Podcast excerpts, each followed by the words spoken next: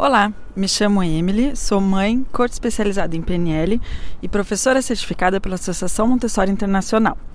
Você está ouvindo o podcast Café Montessori, um podcast para mães, pais educadores que querem viver melhor com as crianças. Hoje eu estou gravando para você da rua, porque eu acabei de sair é, da formação, é, de uma parte da formação de educadora AMI, da Associação Montessori Internacional, é, que começa com a, o que a gente chama as, as fundações. Então, para se tornar educadora é, de crianças de 6 a 12 anos, que foi a formação que eu fiz, que leva mais ou menos um ano, é, é necessário, inicialmente, há um mês dedicado às crianças de 3 a 6 anos. Se você quiser ter mais informações sobre a formação, nós temos um vídeo no YouTube. É, você pode olhar nas nossas, na nossa descrição, sempre colocamos o link para o YouTube e lá tem mais informações. Mas o que eu queria compartilhar com você hoje foram os assuntos que a gente abordou nesse primeiro dia de aula no centro é, da Associação Montessori Internacional. Uma vez passadas as uh, questões práticas, claramente o primeiro, primeiro assunto, a primeira coisa que nós abordamos foi a vida da Maria Montessori, que foi uma mulher incrível, é, uma das primeiras médicas na Itália. E ela foi feminista, é, desafiou muitas uh, o status quo, é, como eram as coisas na época dela, e uh, desenvolveu esse, essa abordagem, essa filosofia de vida montessoriana que hum, é tão respeituosa do desenvolvimento da criança. Então hoje eu queria compartilhar um pouquinho com você da, via, da vida da Maria Montessori. O primeiro ponto super importante é que ela vem desse mundo é, médico, então ela se tornou educadora, mas antes de ser educadora ela é, foi médica e o primeiro trabalho que ela teve foi como psiquiatra. Em toda a, todo o desenvolvimento da pedagogia que ela que ela desenvolveu, ela sempre teve abordagem científica. Então, por científico, é, determinamos é, o fato de que não há verdades absolutas, não há certezas absolutas, no sentido que a principal ferramenta que ela é, utilizava para desenvolver o método dela era a observação. E o que nos foi dito é que várias vezes ao longo da vida dela, ela, ela tem livros dela que retratam praticamente 30, 35 anos é, da carreira dela. E a gente vê, inclusive, que entre os primeiros livros e os últimos, é, as coisas não são as mesmas. O que ela diz, o que ela acredita, não são as mesmas coisas. Então, é, é essa, uh, essa abertura para se interrogar constantemente qual que é o bom caminho, é, se apoiando de dados uh, fatuais, de dados observáveis, é realmente uma, uma, um ponto chave da pedagogia que ela desenvolveu. Então, vamos lá para a vida dela. Ela nasceu em 1870 é, de uma família hum, de classe média. O pai dela era funcionário e a mãe hum, ficava em casa. A mãe não trabalhava fora de casa. É, ela é, tinha uma relação com o pai é, hum, conflituosa, porque o pai é, esperava dela que ela é, fosse como era esperado das mulheres da época. E ela teve um apoio muito grande da mãe que a incentivava muito a estudar, a aprender, a fazer as coisas que ela tinha vontade, a se desenvolver como mulher. Inclusive, foi uma coisa que depois é, seguiu a vida dela, porque ela é, tinha uma abordagem muito feminista e ela tinha vontade de contribuir para uma para a melhoria da situação das mulheres na época. E foi um pouco contra tudo e todos é, que ela conseguiu é, acessar a escola de medicina. Aparentemente, ela escreveu uma carta até ao Papa é, pedindo para ser aceita nessa escola, que não aceitava mulheres, só haviam homens. E ela finalmente conseguiu ser aceita, ela foi brilhante, teve uma, um, estudos brilhantes de medicina. E uma anedota é que um, não aceitavam que ela esteja na sala é, de dissecção, na sala de anatomia, junto com outros homens.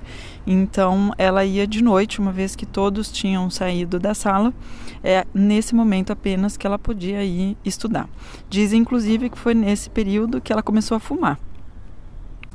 Porque estando na sala de anatomia com o cheiro do formol, é, varando noite, né, passando noites inteiras estudando, é, o cigarro veio desse momento. Quando, assim que ela se formou, ela, é, o primeiro, a primeira missão dela foi com crianças é, com necessidades especiais e ela se interessou, é, na época, ela era muito estudiosa, ela se interessou por dois um, cientistas também, duas pessoas que contribuíram muito ao mundo da pedagogia, um, que inclusive não eram nem tão conhecidos na época, as obras deles é, só estavam em francês e ela aprendeu francês e traduziu palavra por palavra as obras de, dessas duas pessoas. O primeiro é Itar, que é um é, pesquisador, um um pedagogo muito importante que acompanhou uma, uma criança, o que a gente chamava criança selvagem, ou seja, uma criança que foi descoberta à idade de 12 anos e até os 12 anos nunca havia convivido com outras pessoas. Então, o Itarra, ele uh, tentou acompanhar essa criança para que ela se inserisse, né, para que ela se integrasse numa sociedade. E um, fez anotações muito específicas dessa observação que ele estava tendo com é, Vitor, Vitor do Averron, foi a criança que ele observou. E Segan foi a segunda pessoa que a Maria Montessori estudou, foi aluno do Itar. E ele é, se interessou muito ao desenvolvimento sensorial. Então ele desenvolveu muito, ele acreditava que o conhecimento, a aprendizagem vem através dos sentidos. E foi ele que desenvolveu é, materiais diversos pedagógicos que permitem à criança aprender conceitos através da manipulação, então usando usando as mãos foi justamente com a tendo essas duas pessoas em mente que a Maria Montessori é, na primeira escola ou assim que ela começou com a abordagem pedagógica dela um, ela se disse que era importante de medir que havia um, um vínculo muito claro entre o físico e o mental. Então, na época, ela pesava as crianças, ela media, media é, a cabeça, media é, a altura, é, fazia todas essas, essas medidas. E é, várias vezes o que ela disse é que a ferramenta não era necessariamente adaptada, mas dava algumas informações. Foram assim, foi assim que eles começaram.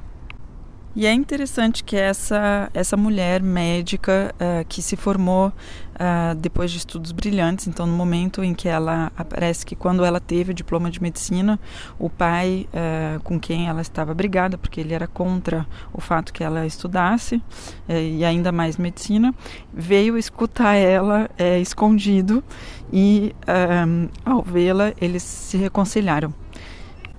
Então, essa jovem médica, é, quando terminou a faculdade, teve esse trabalho no, no, hospital psiquiátrico e, paralelamente, tinha um consultório. Então, ela tinha um consultório como médica generalista. E foi aí que ela começou, então, a consultar um, nas casas das pessoas e um, ela ia em bairros um, muito pobres e ela com, começou a ver, uh, começou a se sentir extremamente sensibilizada pela questão social, porque ela via a realidade uh, daquelas famílias e daquelas mulheres também que, que estavam em casa, daquelas crianças, uh, a miséria que elas poderiam, que elas podiam, uh, que elas estavam vivendo naquele momento e um, ela entendeu o quão importante uh, seria a educação como ferramenta para mudar a condição social italiana.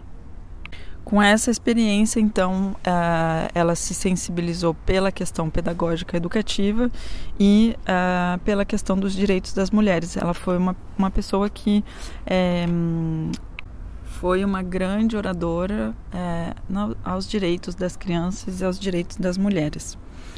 E hum, nesse momento também ela viveu um, um trauma pessoal, uma, uma, um momento muito difícil é, pessoal, pois no hospital um, ela se, se apaixonou e ele se apaixonou por ela, uh, do diretor pedagógico do, do hospital e juntos tiveram um filho. Mas como na época ele vinha de uma família nobre, uh, cujos pais não a aceitavam por ela ser uma mulher moderna, uma mulher que fumava, uma mulher é, que havia conseguido a sua carreira em medicina. Então ela não foi aceita pela, pela família e dizem que na época eles se prometeram então de não uh, ficar juntos, ou pelo menos não ficar juntos oficialmente um, mas nunca uh, estarem com outras pessoas, nunca se casarem uh, paralelamente. E infelizmente, dois anos depois, ele rompeu a promessa e se casou. Ela, uh, que havia tido um filho, viveu então essa situação tão, tão difícil familiar e. E foi realmente algo que a marcou a vida toda. Inclusive, o filho dela é, foi um parceiro ao longo da vida toda dela. Ele trabalhou muitos anos com ela e foi ele que deu uh, continuidade, uma das pessoas, claro, né, que houveram muitas pessoas que deram continuidade ao seu trabalho, mas ele foi um ator extremamente importante é, na vida dela e na, um, no desenvolvimento da pedagogia que ela estabeleceu. Quando houve essa crise pessoal, é, ela deixou o seu trabalho no, no hospital psiquiátrico. Então, ela não queria mais estar ao lado dessa uh, desse homem e uh, foi então trabalhar. Foi nesse momento que uh, ofereceram a ela um, o primeiro. Ela já, já era conhecida na Itália, já fazia conferências é, e já tinha tido um, é, um caminho bastante excepcional e convidaram ela a fundar uma primeira escola é, no bairro de São Lourenço, na Itália, que era um bairro operário, em 1907. E esse, essa escola ela foi fundada para um, uh, ah, acolher crianças, então as crianças do, dos operários, que eram diaristas, né, que trabalhavam ao dia, que iam trabalhar, não sabiam a que horas iam voltar, ou a, se voltariam no mesmo dia, se voltariam um, dois, três dias seguintes, eles não sabiam. E as, essas crianças eram é, deixadas é, nesse bairro, então muitas delas é, com pouco acompanhamento. E ela tinha a convicção profunda que, por ter, ter obtido resultados tão bons é, com crianças é, com é, deficiências de desenvolvimento mesmo no hospital psiquiátrico, ela conseguiria ter um resultado muito bom é, com crianças sem essas deficiências é, físicas e mentais. E, e, foi assim que ela iniciou a, essa primeira escola é, com a pedagogia dela, cujo objetivo não era para ela de ser educadora, mas ela realmente se posicionou numa, é, numa postura de observadora e ela formou as educadoras é, no método dela. Ela não queria ter pessoas que já fossem formadas a outras pedagogias e que uh, tivessem um olhar diferente. Ela realmente queria começar essa pedagogia do zero. E o que ela fazia era de observar o que dava certo e realmente manter o que ela é, observava ser necessário. Então, por exemplo, é, as crianças anotavam, né, escreviam. Então ela observou: será que as crianças que deixam de anotar ou que deixam de anotar uma parte continuam aprendendo bem? Continuam. Ah, então quem sabe a anotação não é assim tão importante para o aprendizado. As crianças é, cuja a gente é, não pratica punições aprendem é, da, da, mesma maneira? Aprendem bem? Sim, aprendem. Ah, então quem sabe punições não sejam interessantes. E ela sempre teve essa convicção profunda de que a criança tem as chaves do seu próprio desenvolvimento e uh, que dentro das coisas que ela observou, que através da atividade e da repetição, da possibilidade de repetir uma atividade, a criança é, estava, na verdade, se construindo interiormente. Então, ela permitiu isso através de adultos preparados e de um ambiente preparado, ou seja, um ambiente que tivesse, que trouxesse suficientes materiais ou suficientes um, um, experimentos, coisas para que as crianças possam manipular e através da manipulação possam se desenvolver. O método dela ficou extremamente conhecido. É, ela foi convidada com o Mário Montessori, o filho dela, para ir nos Estados Unidos. Uh, ela não queria que o método fosse chamado método Montessori, para ela era um método científico. E nos Estados Unidos disseram a ela: adoramos o método, mas precisamos de um nome, claro, um nome que se venda. E foi aí que uh, estabeleceram como método Montessori. E realmente ela fez muitas conferências nos Estados Unidos, fez uh, o, viajou muito no país inteiro e o método Montessori se desenvolveu muito nessa uh, nesse país. Ela, na época, era a única pessoa a formar os educadores. E ela estabelecia essas escolas, essas novas escolas que começaram a se desenvolver já na Itália, nos Estados Unidos e em muitos lugares do mundo, como escolas laboratório, em que houvesse realmente essa, esse fundamento da observação. E foi então, em 1929, que ela fundou a AMI, que é a Associação Montessori Internacional, que é o único organismo mundial é, encarregado é, de é, respeitar os seus princípios fundamentais. Quando voltamos então para alguns elementos uh, históricos, é, há que se lembrar que 1922 foi o ano em que Mussolini tomou o poder e em 1924 é, a, ela começou a, a, ter muita pressão do, gover do governo para parar conferências que ela uh, estava fazendo sobre a paz é, é, toda uma geração que já havia vivido a Primeira Guerra Mundial. E ela, claramente, é, dentro dos princípios que levavam ela, que guiavam ela na, no desenvolvimento da pedagogia, era uma pedagogia para a paz. Então, ela fazia muitas conferências para a paz. E Mussolini, é, então, em 1934 fechou todas as escolas Montessori porque Montessori é, se recusou a passar para as crianças princípios é, do totalitarismo.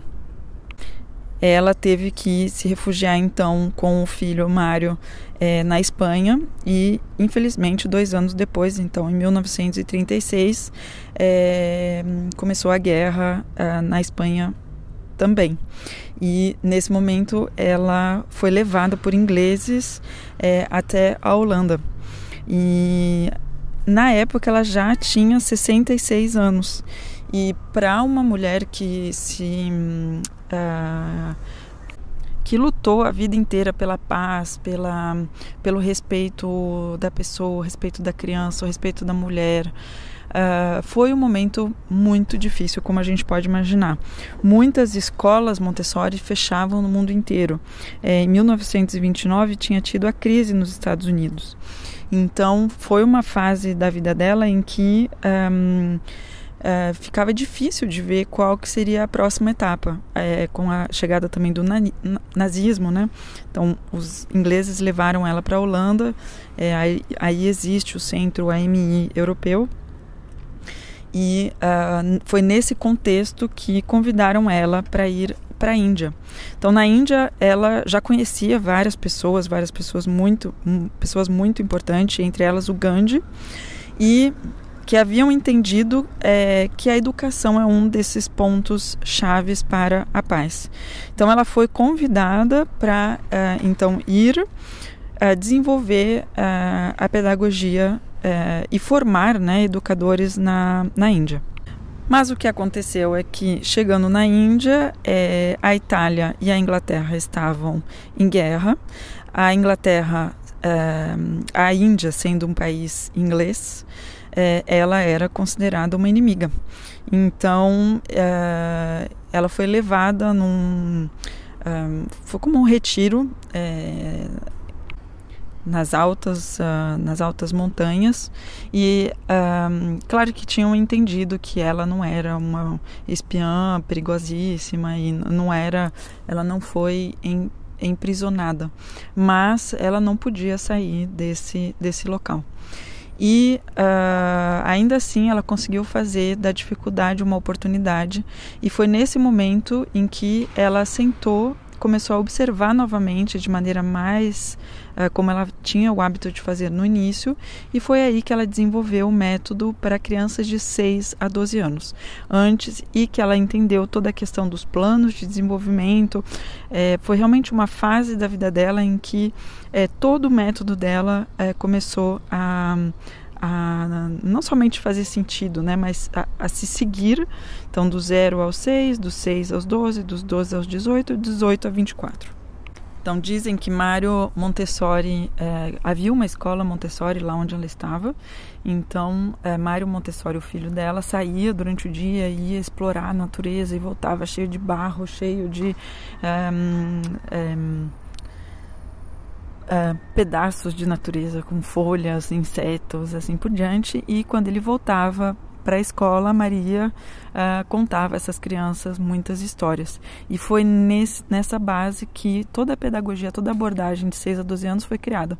Então, com uma parte que são as cinco grandes histórias, então onde há realmente o conto e que uh, tudo é trazido por história, mas uma parte também muito importante de experimentação, que se pareceria inclusive a o que é feito é, com crianças de, de 3 a 6 anos, ou de 0 a 6 anos. Foi nesse período é, que foi escrito o livro Espírito Absorvente.